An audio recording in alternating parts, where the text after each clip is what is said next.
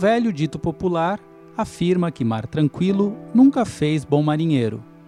São nos tempos de grande crise que geralmente surgem aquelas personalidades públicas que se destacam no papel de liderança ou aqueles líderes políticos que, de maneira oportuna ou não, endossam o seu papel como estadistas.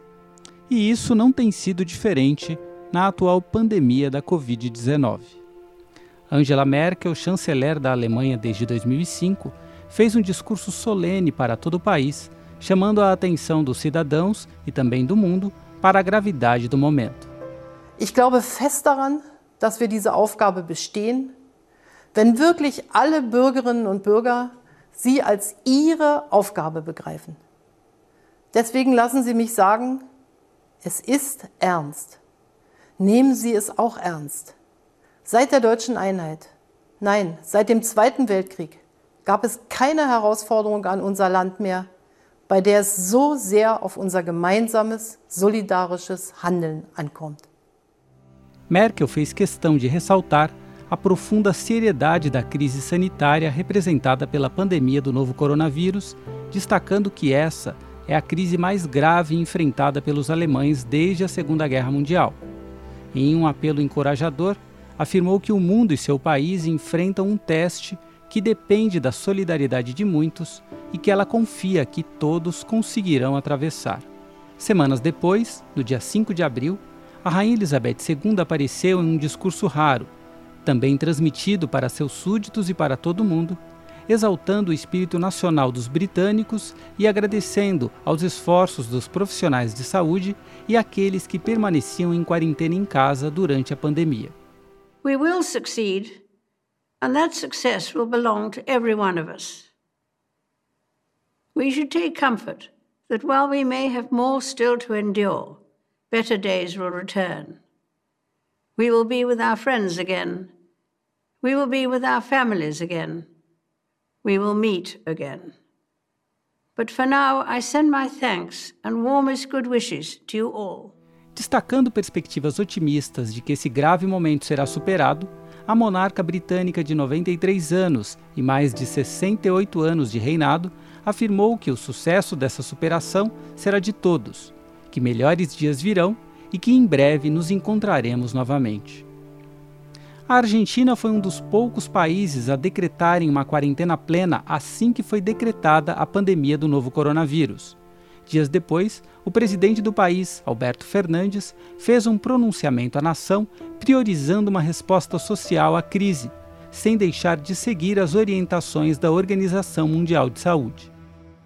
realizamos una asignación extraordinaria de 1.700 millones de pesos para reforzar tareas de diagnóstico y sumar recursos para el equipamiento hospitalario.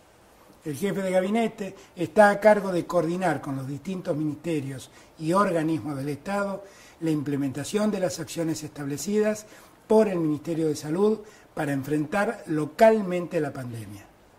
A cada ministerio que corresponde le asigné una misión. Por ahora, fortaleceremos los controles sanitarios en todos los puntos de ingreso a la Argentina. Seremos muy estrictos en el monitoreo del movimiento de personas en nuestras fronteras. Cada responsable tiene un papel que cumplir. El Estado está presente y va a acompañar a todos, especialmente a nuestros mayores de 65 años, en quienes mayor impacto tiene el virus. A ellos, a los mayores de 65 años, les pedimos que eviten los lugares concurridos y el contacto con personas que hayan estado en países de transmisión en los últimos 14 días o con personas que presenten síntomas respiratorios. Le pido a cada ciudadana y a cada ciudadano que también tomen las medidas de prevención que estamos y estaremos difundiendo.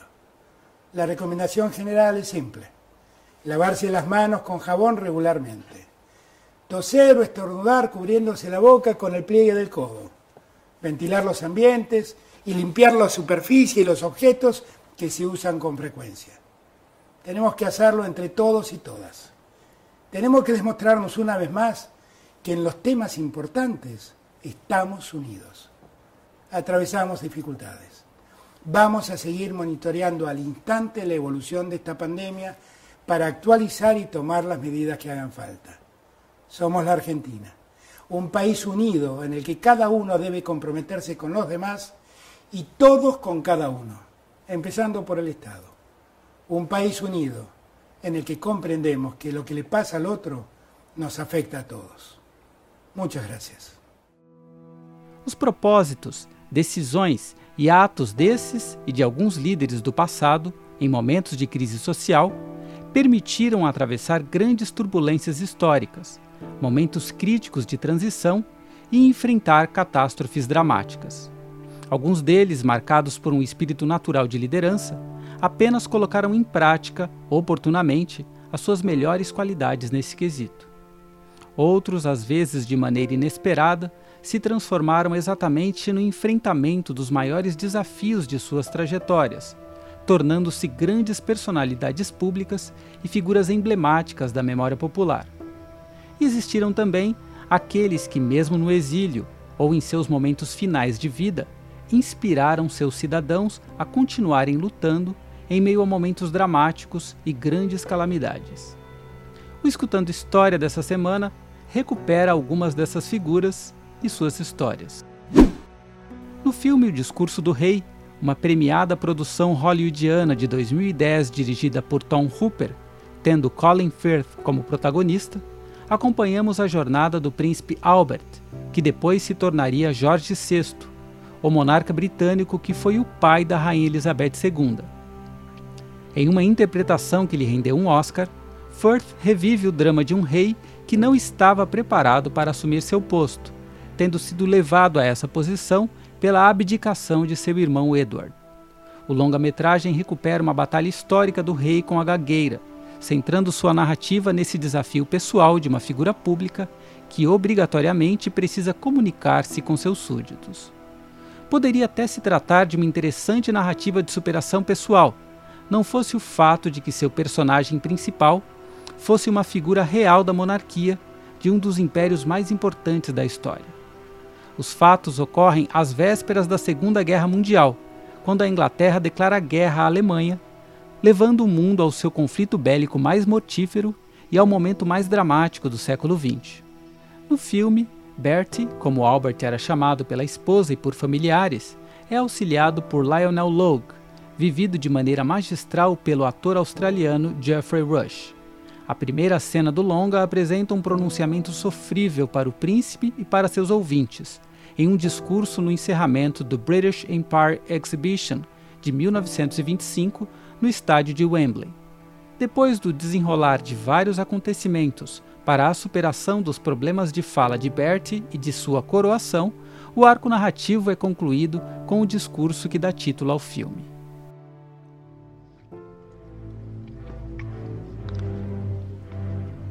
In this grave, our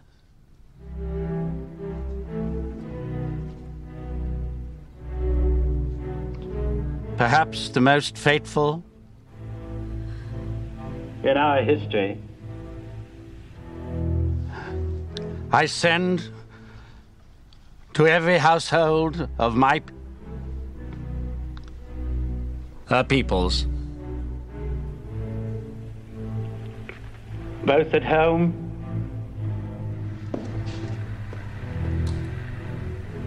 And overseas.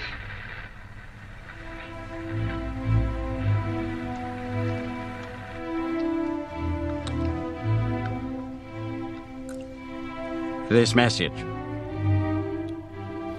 Spoken with the same depth of feeling for each one of you as if I were able to cross your threshold and speak to you myself. For the second time in the lives of most of us, we are at, at war. Over and over Again, we have tried to find a peaceful a way out, of the differences between ourselves and those are now our enemies. But it has been in vain. The task will be hard. There may be dark days ahead, and war can no longer be confined uh, to the battlefield. But we can only do the right as we see the right, and reverently commit our cause to God. If one and all we keep resolutely faithful to it, then, with God's help, we shall prevail.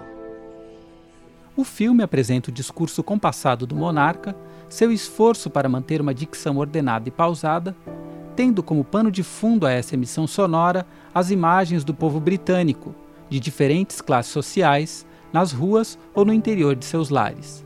A voz do rei, vencendo o desafio de se expressar de maneira clara para os seus súditos, representa e também torna possível, na proposta do filme, a união necessária para os difíceis anos que virão. Vale a pena ouvir um trecho do discurso verídico, feito pelo rei em 3 de setembro de 1939. Myself, for the second time in the lives of most of us, we are at war. Over and over again, we have tried to find a peaceful way out of the differences between ourselves and those who are now our enemies. But it has been in vain. Task will be hard. There may be dark days ahead, and war can no longer be confined to the battlefield. But we can only do the right as we see the right and reverently commit our cause to God. If one and all we keep resolutely faithful to it, ready for whatever service or sacrifice it may demand,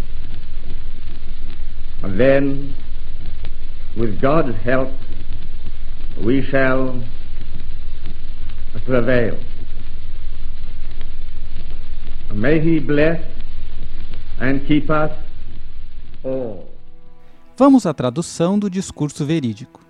Nesta hora grave, talvez a mais fatídica de nossa história, pela segunda vez na vida da maioria de nós, estamos em guerra. Repetidas vezes, tentamos encontrar uma saída pacífica para as diferenças entre nós e aqueles que agora são os nossos inimigos. Mas foi em vão. A tarefa será difícil. Pode haver dias sombrios pela frente e a guerra não está mais confinada ao campo de batalha. Mas só podemos fazer o que é certo e ver com referência nossa causa para Deus. Se todos nós nos mantermos resolutamente fiéis a Ele, então, com a ajuda de Deus, vamos prevalecer.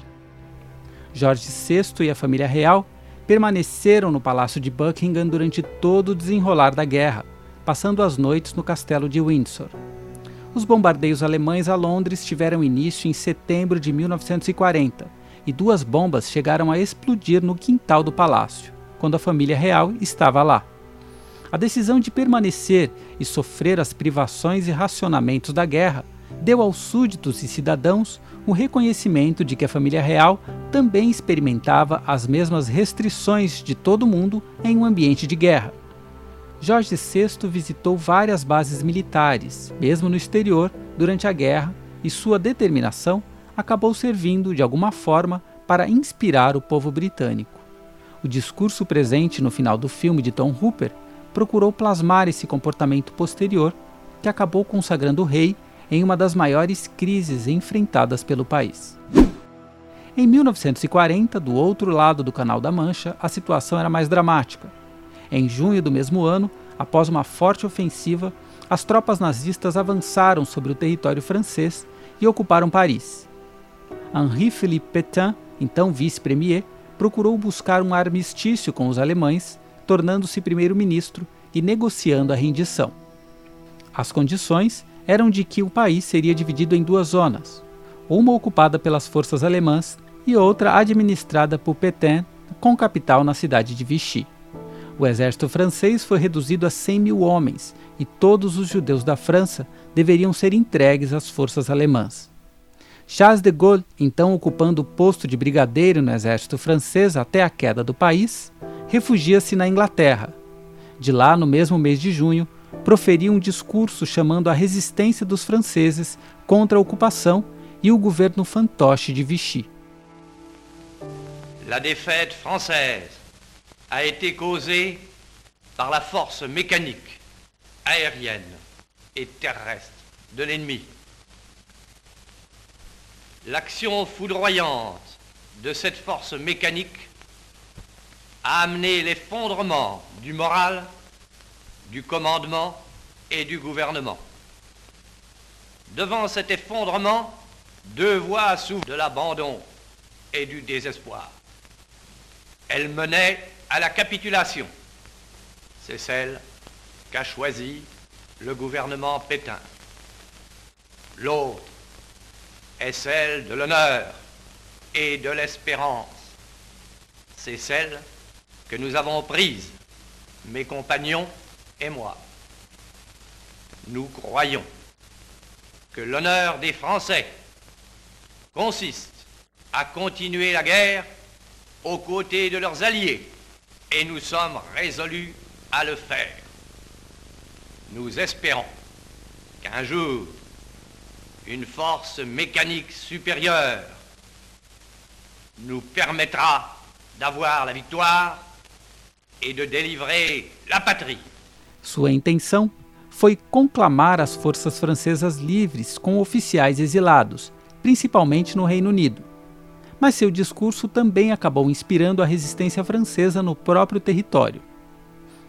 Justificando a derrota moral do exército francês devido à estratégia, rapidez e força mecânica do inimigo, de Gaulle fala em duas opções anti-colapso: o desespero e a rendição, opção escolhida pelo Marechal Pétain, ou a honra e esperança, caminho que ele e seus companheiros de exílio decidiram seguir. Pela honra dos franceses, era necessário lutar ao lado dos aliados até a vitória final para libertar o país. De Gaulle dirigiu o governo no exílio, a chamada França Livre, até a libertação do país em agosto de 1944. Posteriormente, tornou-se primeiro-ministro do governo provisório francês. Foi o 18º presidente da França de 1959 a 1969. Por ter sido o momento mais trágico do século XX, a Segunda Guerra Mundial também ficou marcada pela presença dos discursos inspiradores de alguns líderes. O avanço aliado sobre as forças nazistas contou muito com a verbalização da necessidade de resistência e ofensiva por parte desses líderes. Dentre todos os discursos da guerra, o mais recorrente na memória pública é a do então primeiro-ministro do Reino Unido, Winston Churchill, em 18 de junho de 1940, exatamente após a derrota da França. A Grã-Bretanha ficou sozinha na guerra. O discurso foi feito na Câmara dos Comuns, que equivale à Câmara dos Deputados aqui no Brasil, e acabou sendo transmitido à noite para todo o país. Nos arquivos do ex-primeiro-ministro, há uma série de rascunhos do discurso, o que revela quanto tempo Churchill se preparou para fazer um pronunciamento importantíssimo em um momento de extrema gravidade na guerra. We shall go on to the end. We shall fight in France. We shall fight on the seas and oceans. We shall fight with growing confidence and growing strength in the air. We shall defend our island whatever the cost may be. We shall fight on the beaches, we shall fight on the landing grounds, we shall fight in the fields and in the streets, we shall fight in the hills. We shall never surrender. And if, which I do not for a moment believe, this island or a large part of it were subjugated and starving, then our empire beyond the seas, armed and guarded by the British fleet, would carry on the struggle until, in God's good time, the new world, with all its power and might, steps forth to the rescue and the liberation of the old. Embora a posteridade as dramatizações cinematográficas e televisivas sobre o premier britânico elevado o poder retórico de Churchill em seu pronunciamento, testemunhas apontaram que a reação inicial à fala do premier não foi muito entusiasmada, devido às suas dificuldades de fala e por ele estar fumando o seu costumeiro charuto enquanto fazia sua comunicação. Mas suas palavras fizeram efeito. Uma pesquisa revelou que seu pronunciamento deu esperança e coragem aos cidadãos e soldados e sua popularidade aumentou após a fala. A resiliência britânica durante a guerra, principalmente de sua população civil, é fato conhecido. Até hoje, esse discurso é lembrado como um dos mais emblemáticos da Segunda Guerra Mundial. No mesmo ano de 1940, um outro discurso, desta vez no universo da ficção cinematográfica, chamou a atenção do mundo para os horrores da guerra e de suas causas: a ganância, o imperialismo, o militarismo e a ausência de solidariedade. No filme O Grande Ditador, o genial Charles Chaplin faz uma sátira aberta ao nazismo e ao fascismo. Mas foi o discurso do personagem de Chaplin, um barbeiro judeu que era sósia do ditador Adenoid Hinkel, que tornou-se uma peça de inspiração para um mundo que ainda atravessaria mais cinco anos de uma guerra brutal. Soldiers, don't give yourselves to brutes. Men who despise you, enslave you, who regiment your lives, tell you what to do, what to think, and what to feel, who drill you, diet you, treat you like cattle, use you as cannon fodder. Don't give yourselves to these unnatural men, machine men with machine minds and machine hearts. You are not machines, you are not cattle, you are men. You have the love of humanity in your hearts. You don't hate, only the unloved hate, the unloved and the unnatural. Soldiers, don't fight for slavery. Traduzimos aqui um trecho do discurso. Soldados, não vos entregueis a esses brutais, que vos desprezam, que vos escravizam, que arregimentam as vossas vidas, que ditam os vossos atos, as vossas ideias e os vossos sentimentos, que vos fazem marchar no mesmo passo, que vos submetem a uma alimentação regrada, que vos tratam como gado humano e que vos utilizam como carne para canhão não sois máquina, homem é que sois, e com o amor da humanidade em vossas almas. Não odieis, só odeiam os que não se fazem amar, os que não se fazem amar e os inumanos. Soldados, não batalheis pela escravidão, lutai pela liberdade. No trecho final, o barbeiro judeu vivido por Chaplin se dirige no discurso à sua amada Hannah, que havia fugido para não ser perseguida pela máquina antissemita de Adenoid Hinkel. As palavras falam de um novo tempo que se anuncia, em que as trevas, a ganância e a brutalidade deixarão de existir.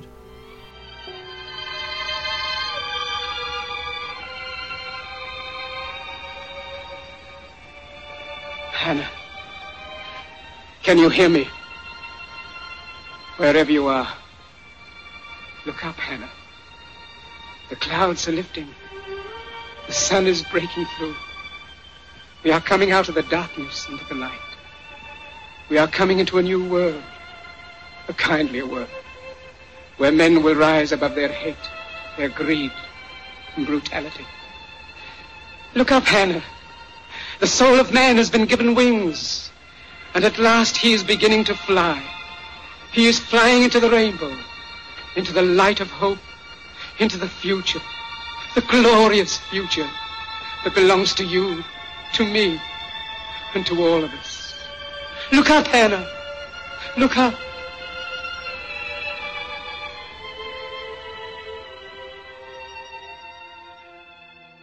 O O filme de Chaplin, que foi financiado em grande parte com seus próprios recursos, foi um grande sucesso de público e crítica. Mas o longa chegou a ser banido em alguns lugares dos Estados Unidos, já que o país ainda não havia entrado na guerra. Em alguns países que mantinham relações simpáticas ao nazismo e ao fascismo, o filme foi censurado, como foi o caso do Brasil.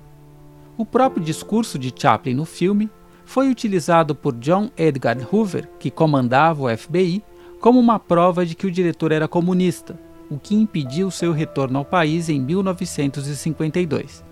Ele acabou se estabelecendo na Suíça até o fim da vida. Como foi possível observar, algumas vezes os discursos após a derrota são os que provocam com mais intensidade a força da resistência, da solidariedade ou do esforço necessário para atravessar grandes crises. Outras vezes, no entanto, a certeza da derrota não apaga a crença nas causas pelas quais se luta. Nos diversos momentos em que a democracia foi eliminada pela força militar, impondo longas ditaduras, execuções e repressões, a força retórica dos que resistiram até a morte revelou seu poder na sobrevivência de sua inspiração no tempo.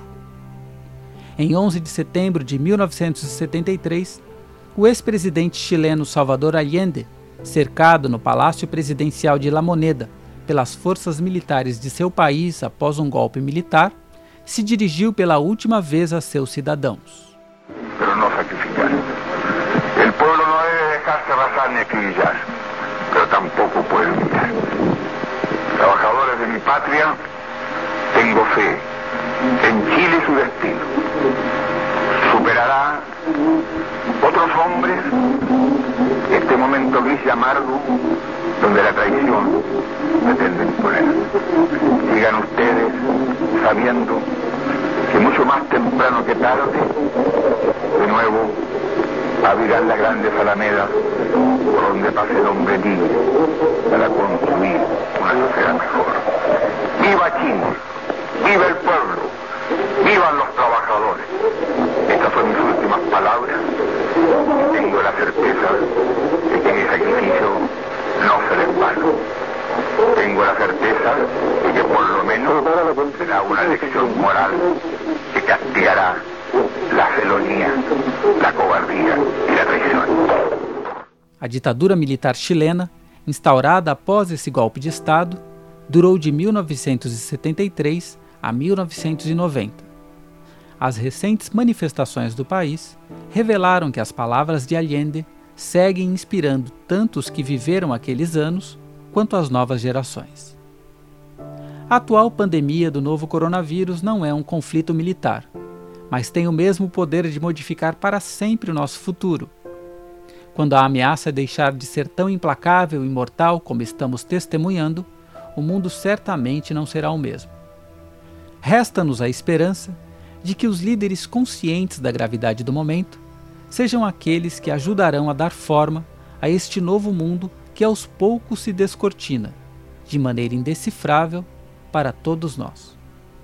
Até a próxima!